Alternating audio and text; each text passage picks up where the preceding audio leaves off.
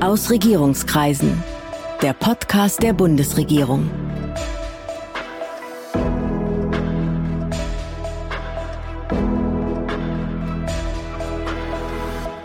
Hallo, willkommen zu Aus Regierungskreisen, dem Podcast der Bundesregierung. Ich bin Sven Siebert, ich bin Gastgeber dieses Podcasts und heute geht's hier um die Fluthilfe nach den Hochwasserkatastrophen des vergangenen Sommers. Dazu habe ich heute zwei Gäste, Britta Behrendt und Werner Gatzer. Britta Behrendt ist Chefin des Stabs Hochwasserhilfe im Bundesministerium des Innern für Bau und Heimat. Sie ist Juristin und sie hat eine ganze Menge Erfahrung mit Krisenmanagement. Sie war nämlich als Referatsleiterin auch für die Migrations- und Flüchtlingspolitik zuständig und in dieser Funktion auch Teil des gemeinsamen Corona-Krisenstabs von Innen- und Gesundheitsministerium. Werner Gatzer ist der, soweit ich weiß, dienstälteste Staatssekretär der Bundesregierung, und zwar im Bundesfinanzministerium. Er ist ebenfalls Jurist und schon seit mehr als 30 Jahren im Finanzministerium. Seit 16 Jahren ist er dort, mit einer kurzen Unterbrechung, der Staatssekretär für den Bundeshaushalt. Guten Tag, Frau Behrendt. Guten Tag. Guten Tag, Herr Gatzer. Guten Tag. Wir müssen uns vielleicht noch mal kurz vor Augen führen, womit wir es zu tun haben.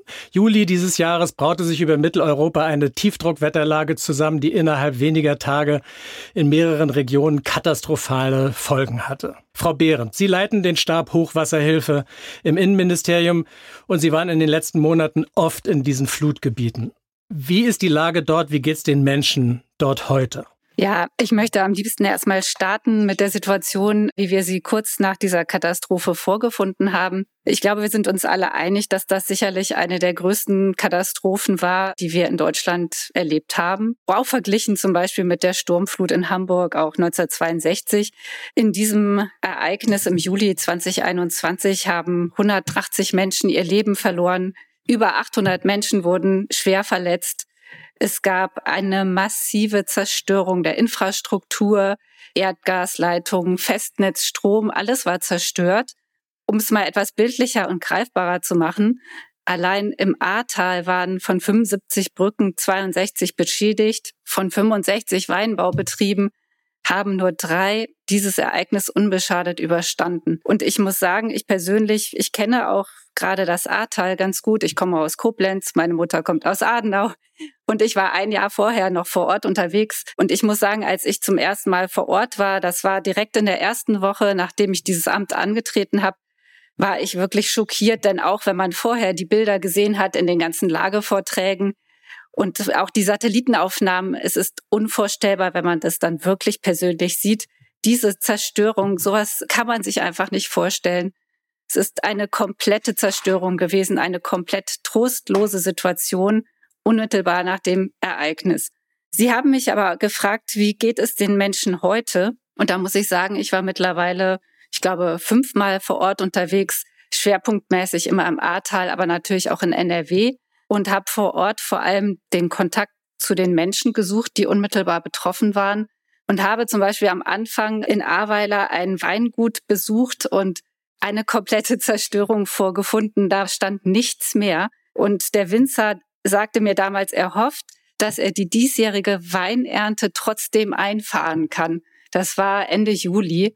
Da habe ich mir noch gedacht, Oh, das wird aber sehr sportlich angesichts der Situation vor Ort. Und bei meinem letzten Besuch, das war jetzt vor drei, vier Wochen, war ich dann genau bei diesem äh, Winzer wieder und habe gesehen, wie da die Maschinen liefen, wie es nach Wein roch und habe gedacht, ja, die Menschen hier, die sind so stark, die haben das geschafft, mit ihrem starken Willen den Aufbau direkt voranzutreiben, auch wenn natürlich da wirklich noch ein ganz langer Weg vor uns liegt. Das ist auch völlig klar. Was macht denn Ihr Stab eigentlich? Was hat er in den Wochen und äh, in den Tagen und Wochen unmittelbar nach der Katastrophe getan und was machen Sie heute noch? Wir hatten am Anfang, gab es den Beschluss des Bundeskabinetts, dass man einen Staatssekretärsausschuss einrichtet, um die ganzen Maßnahmen zum Wiederaufbau zu koordinieren und die notwendigen gesetzlichen Voraussetzungen für die Auszahlung der Soforthilfen, aber auch der Wiederaufbauhilfen zu organisieren und abzustimmen. Und dieser Staatssekretärsausschuss, der wurde äh, vorbereitet von zwei Stäben, mein Stab im Bundesministerium des Innern und ein ich sag mal, Schwesternstab im äh, Finanzministerium. Und äh, ja, beide Stäbe wurden von Frauen geleitet. Das möchte ich hier mal hervorheben. Ja. Und wir haben sehr kollegial und gut zusammengearbeitet und waren vor allem am Anfang damit beschäftigt, diese finanziellen Hilfen auf den Weg zu bringen. Aber dazu wird sicherlich der Herr Staatssekretär Gatzer gleich noch was sagen.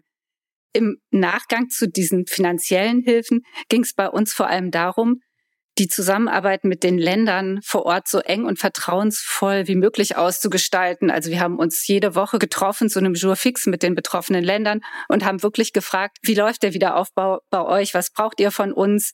Braucht ihr mehr Bundespersonal? Also Sie müssen ja sehen, es war massives Bundespersonal direkt im Anschluss an die Katastrophe vor Ort.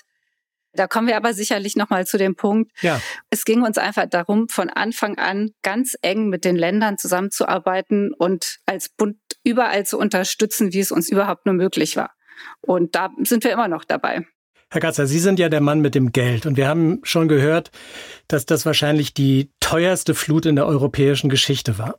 Wie viel Geld steht denn jetzt eigentlich zur Schadensbeseitigung und zum Wiederaufbau zur Verfügung? Und kommt dieses Geld auch dort an, wo es gebraucht wird? Ja, also zunächst mal, es steht das Geld zur Verfügung, das wir brauchen werden, um diese Regionen, die wirklich diesen Schaden erlitten haben und unermessliches Leid über die Menschen gebracht hat durch diese Flut, dass wir diese Region wieder aufbauen können. Wir haben immer gesagt als Bundesregierung, am Geld wird der Wiederaufbau nicht scheitern.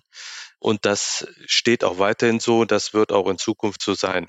Wir haben in einem ersten Schritt, Frau Behrendt hat ja gerade zutreffenderweise auch darauf hingewiesen, wie wir schnell gehandelt haben, so denke ich, indem wir eben schnell die Stäbe gegründet haben, damit wir eben auch die notwendigen Voraussetzungen für Hilfe leisten können. In einem ersten Schritt dann 400 Millionen Euro direkt bereitgestellt für Soforthilfen damit die Menschen vor Ort auch direkt erkennen, auch hier in Berlin, die Bundesregierung tut das, was notwendig ist und ist auch zügig in der Umsetzung dabei. Insgesamt für den Aufbau haben wir jetzt mal einen Fonds gegründet, der 30 Milliarden Euro beinhaltet für alle Maßnahmen, die erforderlich sind, um den Wiederaufbau in der Region bei Infrastruktur, bei Privathaushalten oder eben auch im gewerblichen Bereich sicherzustellen. Und dieser Fonds ist jetzt in diesem Jahr auch bereits in Höhe von 16 Milliarden Euro gespeist worden, sage ich mal technisch. Also es sind Mittel in dieser Höhe diesem Fonds schon zugeführt ja. worden. Aber mir ist schon wichtig, nochmal zu betonen, wenn es am Schluss mehr als 30 Milliarden werden, dann werden wir auch mehr leisten müssen.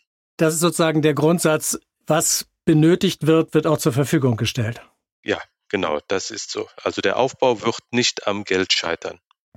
Frau Behrendt, wieso waren diese Flutwellen eigentlich so besonders verheerend, dass sie auch die sogenannten Jahrhundertfluten beispielsweise in Sachsen 2002 und 2013 übertroffen haben? Also ich glaube, mit der Analyse, warum dieses katastrophale Ereignis zu so vielen Toten geführt hat, ja. müssen wir uns wirklich ganz intensiv auseinandersetzen. Das ist auch sicherlich eine Aufgabe für die nächste Bundesregierung.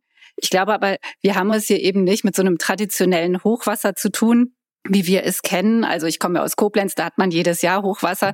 Dann steigt das Wasser eben langsam und man weiß genau, wie hoch der Pegel ist. Man kann sich darauf einstellen. Das war hier komplett anders. Es war eben ein Starkregen- und Hochwasserereignis. Das heißt, die Gefahr, ich weiß nicht, wer bei, schon mal im Ahrtal war, zum Beispiel, hat die Ahr in Erinnerung als ein kleines Bächlein mhm. und die sich dann, wenn man die Bilder jetzt sieht, auf ein unvorstellbares Ausmaß ausgedehnt hat innerhalb kürzester Zeit. Hinzu kam aber auch vor allem die kleinen Bergbächlein, die sozusagen von den Bergen durch diesen Starkregen auch zu reißenden Flüssen angeschwollen sind und die äh, sozusagen auch noch zu dieser besonderen Gefährlichkeit dieser Katastrophe beigetragen haben. Es ist also jedenfalls aus meiner Sicht, ich bin jetzt keine Meteorologin, sondern Juristin, aber äh, schon ein Ereignis, das ganz anders ist als das, was wir vorher gekannt haben und auf das wir uns, glaube ich, leider auch im Hinblick auf den Klimawandel künftig einstellen müssen, dass das leider sicherlich nicht das letzte Mal war, dass uns sowas passiert. Eben die Schnelligkeit des Ereignisses und eben auch die Tatsache, dass es aus unterschiedlichen Richtungen kam. Das ist, glaube ich, was ganz Neues an dem Ereignis, wobei die Leute, die sich auskennen, die wissen auch, die A hat, äh, in der A gab es schon häufiger ganz schwere Hochwasserereignisse. Wenn man sich diese Chroniken anschaut, bis ins 14., 15. Jahrhundert gab es immer wieder schreckliche Ereignisse.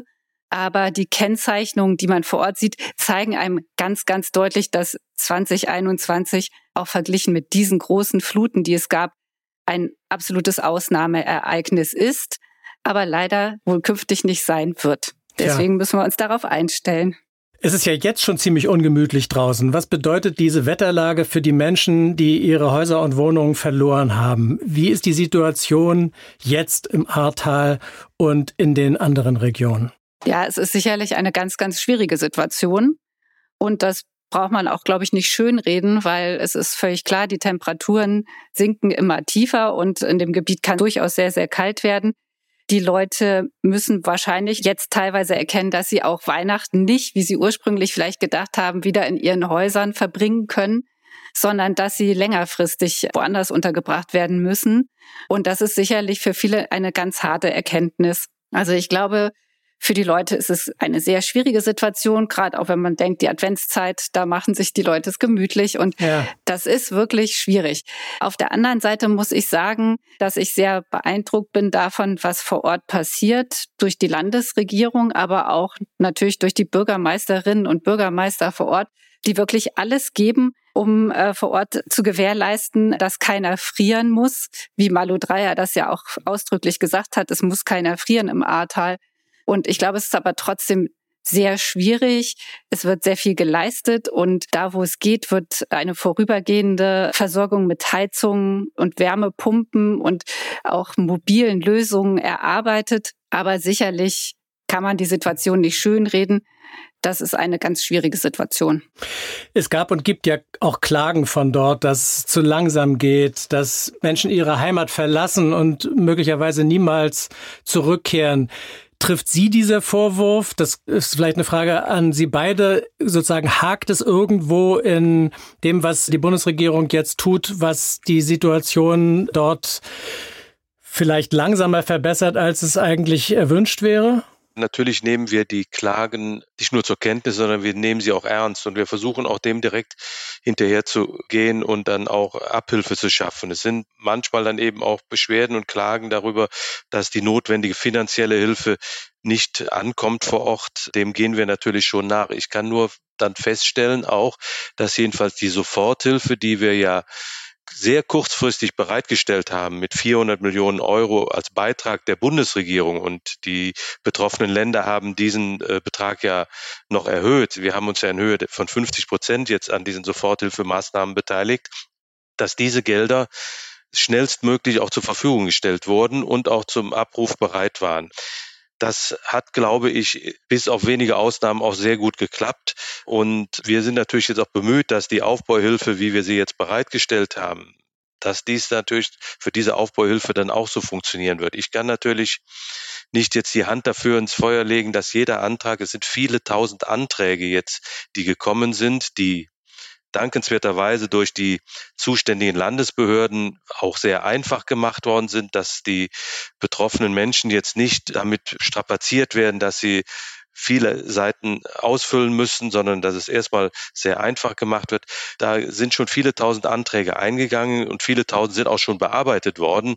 Und gehe ich mal fest davon aus, dass dann auch die Mittel dann schon abgeflossen sind, soweit sie dann auch da beantragt sind. Wir stellen es jedenfalls fest. Andererseits darf man nicht vergessen, es ist eine Menge, was da auf uns auch in der Abwicklung zukommt eine Menge an Anträgen, die wir noch zu erwarten haben, weil schlichtweg ein Schaden dieses Ausmaßes wir ja bisher auch so noch nicht gekannt haben. Wir versuchen aber nun wirklich alles. Ich habe zum Beispiel vor kurzem auch noch mal mit kommunalen Vertretern telefoniert, die mich unmittelbar auch angerufen haben und Fragen gestellt haben zu bestimmten Programmen, wie das abgewickelt werden kann, wie wir uns das vorgestellt haben. Da leisten wir auch sofort Beratungshilfe, nicht nur durch die Stäbe, sondern auch durch andere Leute, die sich eben hier bei uns in der Verwaltung damit auskennen. Also alles in allem, glaube ich, sind wir da jetzt gut aufgestellt. Wir heißt dann eben die Behörden vor Ort, der Länder oder eben auch der Kommunen und auch seitens der Bundesregierung. Ich könnte vielleicht auch noch kurz ergänzen, beim Thema Wiederaufbau war es so, als wir dieses Gesetz beschlossen haben, beziehungsweise der Bundestag hat es natürlich beschlossen, da war Teil eben einmal diese finanziellen Hilfen, aber wir haben auch damals schon direkt eine Änderung im Baugesetzbuch auch mit eingefügt, der 246c, der sozusagen es möglich machte, von diesen sehr komplizierten baurechtlichen Vorschriften, die wir nun mal in Deutschland haben, für diese Region Ausnahmen zu machen, so dass der Wiederaufbau dort zügig und ich sag mal unbürokratisch stattfinden kann. Und diese Änderung im BauGB wurde auch vor Ort sehr, sehr intensiv genutzt. Also so entstehen äh, zum Beispiel sogenannte Tiny Houses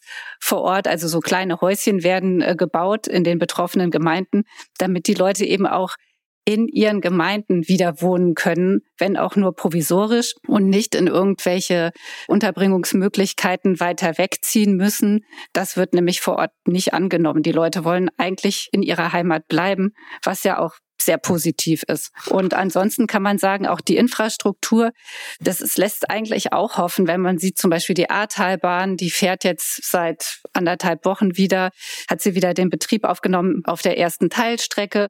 Dann die Autobahn wird auch wieder hergestellt und das sind ja alles zwingend notwendige Voraussetzungen, damit man auch vor Ort wieder aufbauen kann. Insofern, ich weiß, es gibt die Kritik und ich verstehe auch die Ungeduld, aber es gibt auch sehr viel Anlass zur Hoffnung. Es mussten ja jetzt Entscheidungen getroffen werden dort vor Ort, ob zerstörte Häuser überhaupt wieder aufgebaut werden können. Und wir wissen von etwas mehr als 30 Häusern, dass sie nicht wieder aufgebaut werden. Vieles andere wird aufgebaut. Aber man weiß ja im Grunde gar nicht so genau, ob diese Standorte nicht eigentlich erneut von Hochwasser und Zerstörung bedroht sind. Welche Rolle bei diesen Entscheidungen, bei den planerischen Voraussetzungen für diese Entscheidungen spielt eigentlich der Bund? Ja, unsere Möglichkeiten sind da begrenzt. Das Planungsrecht, das Baurecht wird durch die Kommunen vollzogen, was ja, glaube ich, auch gut ist, weil sie haben vor Ort die Erkenntnisse und wissen viel besser, was jetzt für die Region, für die Kommune gut ist. Unsere Möglichkeiten sind da begrenzt, aber wie Frau Behrendt ja gerade schon gesagt hat, können wir natürlich Einfluss nehmen über Gesetzgebung, indem wir eben das Baugesetzbuch oder andere Regeln anpassen, mit dem Ziele eben hier zur Beschleunigung beizutragen oder eben auch mit dem Ziel, dass Maßnahmen dann eben schneller umgesetzt werden können, dass wir auch durch Gespräche mit den Verbänden, ich habe zum Beispiel mit der Bauindustrie viele Gespräche geführt, die notwendigen Kapazitäten vor Ort auch bereitgestellt werden, um die notwendigen Aufbaumaßnahmen schnellstmöglich durchzuführen. Das können wir alles schon machen. Aber ich glaube, es ist sinnvoll und so geschieht es ja auch, dass die Entscheidung, wo aufgebaut wird, ob wieder dort aufgebaut wird, wo der Schaden entstanden ist, ob das sinnvoll ist, weil Frau Behrendt ja gerade auch zutreffend darauf hingewiesen hat, dass wir aufgrund des Klimawandels ja leider davon ausgehen müssen, dass das kein einzigartiges Ereignis bleiben wird, sondern dass uns sowas durchaus wieder drohen kann, dass vor diesem Hintergrund die Kommunen vor Ort dann eben die Entscheidung treffen, wie es umgesetzt wird. Und vielleicht kann man auch noch ergänzen, der Bund kann das Ganze natürlich begleiten. Also wir können natürlich immer wieder anregen, dass äh, vor allem der Hochwasserschutz bei den Bauten, die dann errichtet werden, möglichst eingehalten wird, auch wenn wir sozusagen da nicht keine eigene Kompetenz haben, aber wir können es im Dialog natürlich deutlich machen. Und ich weiß, dass das Forschungsministerium hat auch ein Projekt aufgelegt, dass sie den Wiederaufbau wissenschaftlich begleiten mit einem wissenschaftlichen Konsortium was eben den Wiederaufbau begleitet und schaut, dass es auch nach den neuesten Erkenntnissen erfolgt. Der Begriff des Jahrhunderthochwassers oder der Jahrhundertflut, der leiert ja langsam ein bisschen aus, weil wir in diesem jungen Jahrhundert schon mehrere Hochwasserereignisse hatten, die als Jahrhundertfluten oder Jahrhunderthochwasser bezeichnet werden konnten, mussten. Und es gilt ja als wahrscheinlich, dass die Häufigkeit, Sie haben es schon angedeutet, die Häufigkeit solcher Ereignisse Folge der Klimaveränderung ist. Herr Gatzer, brauchen wir jetzt ständig einen Fonds für Hochwasserkatastrophen? Muss man sowas im Bundeshaushalt berücksichtigen, dass wir im Grunde sozusagen jederzeit auf so eine Katastrophe reagieren können? Nein, also ich glaube nicht, dass wir gut beraten werden, wenn wir jetzt ständig einen Hochwasserfonds bereitstellen müssten bei derartigen Katastrophen, sondern ich glaube, wir müssten uns über andere Wege Gedanken machen. Da gibt es ja auch die Diskussion über die sogenannte Elementarversicherung, die eben Elementarschäden wie der Schäden wie jetzt in der vorliegenden Art absichert. Wir haben ja auch schon aus den Erkenntnissen des Hochwassers in 2013 ja Schlussfolgerungen gezogen. Wir haben ja hier zum Beispiel auch festgestellt, dass es durchaus Bürgerinnen und Bürger, die ihr Haus oder ihren Hausrat ja im Rahmen von einer Elementarversicherung abgesichert haben. Das ist deutlich mehr, als es noch 2013 der Fall gewesen ist. Und ich kann mich auch daran erinnern, wie die Diskussion 2013 gewesen ist, weil ich damals ja auch schon dabei war. Das haben wir ja schon alles jetzt auch feststellen können. Und ich glaube, es wäre wirklich gut, wenn wir in die Richtung kämen, um einfach diese Risiken auf viel mehr Schultern zu verteilen, dass wir dafür werben als Politik und auch in den Gesprächen mit den Versicherungsunternehmen darauf hinwirken, dass eine Elementarpflichtversicherung dort dann zum Ergebnis kommt, um einfach das Risiko auf viel mehr Leute zu verteilen, als es jetzt der Fall ist. Elementarpflichtversicherung heißt ja, dass man die Hausbesitzer äh, stärker in die Verantwortung nimmt, oder? Ja, gut, es gibt ja auch schon eine äh, Gebäudepflichtversicherung und diese Gebäudepflichtversicherung deckt aber eben diese Elementarschäden nicht ab. Und man muss, glaube ich, schon ernsthaft darüber nachdenken, ob man dieses dann um diese Schäden, Schadensereignisse dann auch erweitert, was dann einfach die Solidargemeinschaft derjenigen, die das dann über Versicherungsprämien dann abdecken, auch zum eigenen Vorteil zu erweitern. Ich weiß, das ist nicht unumstritten, aber ich glaube schon, dass dies ein überlegenswerter Weg sein kann, den man jedenfalls jetzt auch eine neue Regierung weiter durchdenken sollte. Ja, ich glaube, dass man, dass natürlich das Thema Elementarpflichtversicherung ein ganz konkreter Punkt ist, an den man ran muss. Auch natürlich kein neuer Punkt. Aber ich glaube, wir müssen auch äh, erkennen, dass wir gerade beim Thema Naturkatastrophen jetzt einfach uns weiterentwickeln müssen. Und zwar denke ich, da müssen wir wirklich zeigen, dass wir auch ein lernender Staat sind und dass wir in der Lage sind, auch unsere Lessons learned aus dem, was passiert ist, auch zu ziehen.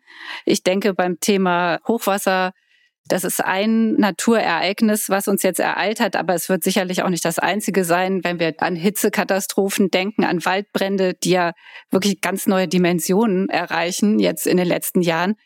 Dann müssen wir, glaube ich, schon überlegen, wie wir uns da künftig besser aufstellen und wie wir auch zum Beispiel die digitalen Möglichkeiten, die wir haben, besser nutzen, um künftig auch solche Ereignisse möglicherweise besser prognostizieren zu können. Einmal das Thema der Prognose, aber auch im konkreten Schadensfall, dass wir gemeinsame digitale Lagebilder haben, wo jeder seine Erkenntnisse einspeisen kann, um schnellstmöglich vor Ort helfen zu können und bestmöglich miteinander abgestimmt in der Lage auch zu handeln.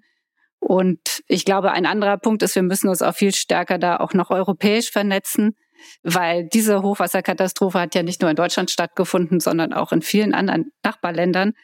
Und da haben wir, glaube ich, noch was zu lernen. Und da bin ich aber auch ganz optimistisch, dass wir das gemeinsam miteinander gut hinbekommen. Da hat Frau Behrendt wirklich einen sehr wichtigen Punkt auch angesprochen. Da wird ja auch die öffentliche Hand dann gefordert sein. Das wird die öffentliche Hand ja dann nicht auf private Schultern verteilen können, eben bei der Finanzierung von Maßnahmen, die eben geeignet sind, so hoffen wir jedenfalls, Schadensereignisse dieser Art zu verhindern, zu vermeiden oder jedenfalls rechtzeitig vorherzusehen, damit wir eben Schadensbegrenzung leisten können. Das ist vollkommen klar. Die Erkenntnisse und die Schlussfolgerung, die wir jetzt aus diesem Jahrhundertereignis oder aus diesem erneuten Jahrhundertereignis ziehen müssen, ist, dass wir da noch vieles machen müssen, nicht nur national, sondern auch international. Genau, im jetzt vorliegenden Koalitionsvertrag ist das Stichwort dazu, glaube ich, Klimaanpassungsstrategie. Und äh, diesem Begriff sammeln sich natürlich eine ganze Menge Fragen, die Sie jetzt auch gerade schon angesprochen haben. Nochmal ganz kurz zurück in die tatsächliche, in die Tage der Katastrophe. Da hat man ja im Nachhinein festgestellt, es gab Warnungen, sie sind zum Teil bei den Leuten nicht recht, rechtzeitig angekommen oder die Dringlichkeit dieser Warnungen ist nicht klar genug gewesen. Frau Behrendt, was ist denn daraus die Konsequenz? Warum hat das nicht geklappt und was kann man beim nächsten Mal besser machen? Also da ist es jetzt natürlich eine ganz komplexe Frage, muss man sagen. Und Sie wissen ja auch sicherlich, dass ich mit dieser Fragestellung, was ist da schiefgelaufen, mittlerweile unterschiedliche Gremien befassen. Also es gibt einen Untersuchungsausschuss in Nordrhein-Westfalen, einen in Rheinland-Pfalz, eine Enquete-Kommission und die Staatsanwaltschaft Koblenz beschäftigt sich mit der Frage. Aber sagen wir mal als Hintergrund. Ich glaube, wir müssten trotzdem genau analysieren, welche Warnsysteme haben funktioniert. Und was nicht sein darf, ist, dass wir, wenn wir wissen, was das Ergebnis war dieser Katastrophe, sagen 183 Tote, aber bei uns hat alles funktioniert in unserem Warnsystem. Das kann nicht sein, weil wir tragen eine Ergebnisverantwortung und dieses Ergebnis ist inakzeptabel für einen Staat wie Deutschland. 183 Tote, das darf nicht sein. Ich glaube, wir müssen Und da komme ich nochmal zu dem Punkt zurück, wer war alles beteiligt, auch an dem Einsatz. Wenn Sie sehen, für das THW war das äh, der größte Einsatz in seiner Geschichte mit 15.500 Einsatzkräften. Die Bundeswehr war vor Ort. Die Bundespolizei, BKA, alle möglichen Kräfte unseres Landes waren an diesem Einsatz beteiligt. Und ich glaube, wir sind wirklich sehr, sehr gut beraten, wenn wir all die Personen und Kräfte und Behörden, die da beteiligt waren, zusammenrufen und sagen, wir machen jetzt gemeinsam einen Lessons Learned Prozess, um gemeinsam zu schauen, was hat da gut funktioniert, was hat nicht gut funktioniert, aber auch im Hinblick auf die Zukunft. Wie sind wir aufgestellt? Was sind, sagen wir mal, die größten Gefahren im Hinblick auf den Klimawandel? Worauf müssen wir uns einstellen? Und wer hat von uns welche Fähigkeiten? Was fehlt uns? Welche Lücken müssen wir da schließen? Und wie können wir künftig da optimal zusammenarbeiten? Das ist sicherlich kein trivialer Prozess, aber wir müssen diesen Prozess machen. Das sind wir, glaube ich, auch all denen schuldig, die hier so gelitten haben und auch immer noch leiden.